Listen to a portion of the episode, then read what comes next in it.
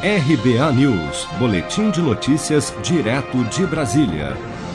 O PDT protocolou no Supremo Tribunal Federal nesta quarta-feira, 21 de outubro, uma ação direta de inconstitucionalidade pedindo que a Corte conceda autonomia para os governos estaduais decidirem sobre a obrigatoriedade da vacinação contra a Covid-19. Na última segunda-feira, o presidente Bolsonaro reafirmou que a vacinação contra o novo coronavírus não será obrigatória no Brasil. A declaração foi uma resposta à fala do governador de São Paulo, João Dória, que durante entrevista coletiva anunciou que pretende estabelecer a obrigatoriedade da vacinação no estado assim que a vacina chinesa, desenvolvida em parceria com o Instituto Butantan e em fase final de testes, estiver disponível. Vamos ouvir. São Paulo vai vacinar.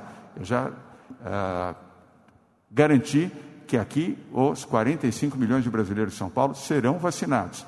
E em São Paulo, a vacina será, a vacinação será obrigatória, exceto se o habitante aqui, o cidadão, tiver uma orientação médica e um atestado médico que não pode tomar a vacina. E adotaremos as medidas legais se houver alguma contrariedade nesse sentido. Não, não é possível imaginar, eu aprendi isso com os médicos, nós temos três aqui ao nosso lado, numa pandemia, vacinar alguns e não vacinar outros. Enquanto tivermos pessoas não vacinadas em larga escala, continuaremos tendo a presença do vírus, a contaminação e morte.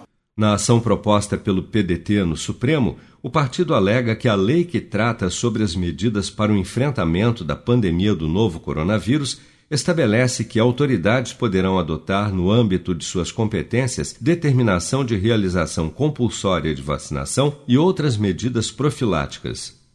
Dessa forma, o PDT defende que os estados e municípios podem, com base na lei, decidir sobre o tema desde que as medidas adotadas, amparadas em evidências científicas, acarretem maior proteção à população. O partido ainda lembrou o voto do ministro Edson Fachin do STF em decisão que deu autonomia aos governos estaduais para decidir sobre o isolamento social.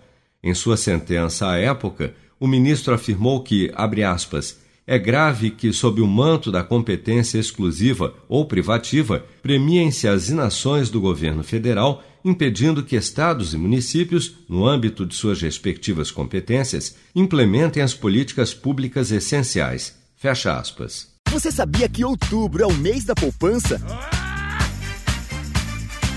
E o Cicred celebra esse mês especial com um sorteio de meio milhão de reais da promoção Poupar e Ganhar Sem Parar. A cada cem reais depositados, você recebe um número da sorte para concorrer. Procure sua agência e participe.